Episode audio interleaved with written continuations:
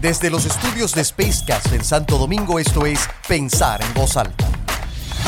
Gerencia de expectativas sociales a través de la cooperación. América Latina es una región caracterizada por la inequidad y la pobreza. Ello amerita cada vez más del diseño de mecanismos de planificación y formulación de política pública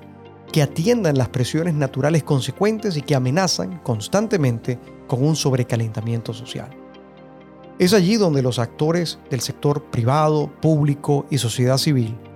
deben profundizar su intervención en un trabajo conjunto, coordinado y eficiente que contribuya a establecer esquemas de cooperación para atender las crecientes expectativas sociales de manera consistente, alineada y efectiva. Frente a los importantes esfuerzos del sector privado por incrementar la efectividad de sus contribuciones a la sociedad, bien sea a través de la filantropía, la responsabilidad social empresarial, la inversión social o sus mejores prácticas de sostenibilidad,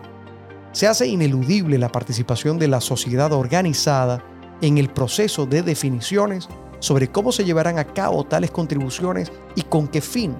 alineando objetivos empresariales con las expectativas sociales que, en estos tiempos, crecen exponencialmente. El frecuente riesgo de dispersión de recursos y esfuerzos desde el sector privado diluye la capacidad de ejecución y el impacto real y percibido de los aportes que desde allí se realizan hacia la sociedad. Por esta razón, existe la imperiosa necesidad de alinear la implementación de estrategias inteligentes de responsabilidad social con los esfuerzos locales, regionales o nacionales de otros actores participantes. Esto con el objeto de convertir las más importantes contribuciones del sector privado en factores clave, promoviendo esfuerzos que permitan sumar de forma agregada en una cadena eficiente de valor social en diversas áreas de atención. Esa alineación permitiría generar un efecto multiplicador de beneficios y para ello se hace indispensable una evaluación integral y experta de los proyectos sociales y la formalización de los procesos de rendición de cuentas basados en indicadores de resultado, estos que deben ser medibles y comparables, para asegurar no solamente el buen uso de los recursos, sino también la satisfacción específica de necesidades sociales que tales recursos y esfuerzos pretenden atender. Desde la perspectiva del sector privado, esta aproximación supone la necesidad de romper con algunos paradigmas tradicionales y formular nuevos modelos basados en la democratización de las contribuciones, mediante la inclusión, por ejemplo, de las comunidades en el proceso de toma de decisiones de acción social, así como elaborar alternativas que faciliten la participación de esta comunidad en esos procesos.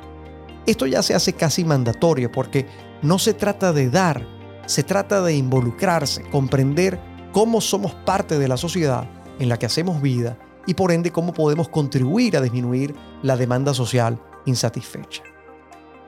Esta realidad presenta grandes retos. Existen obstáculos relevantes que a veces impiden la cooperación con eficiencia, dada la influencia de elementos como la desconfianza entre las partes, la inexperiencia gerencial, la falta de diálogo para llegar a acuerdos e incluso los celos y también un poco de vanidad.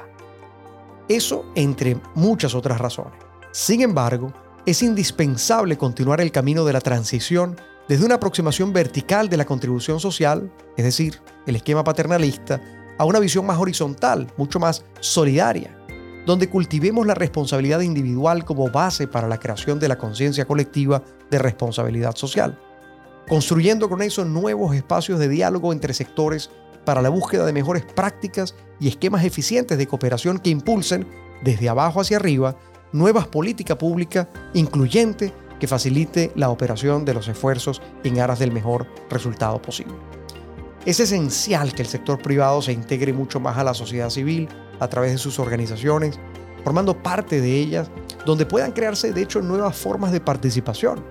Por ejemplo, fondos de inversión social o, bolsas, lo que podríamos llamar una bolsa de valor social,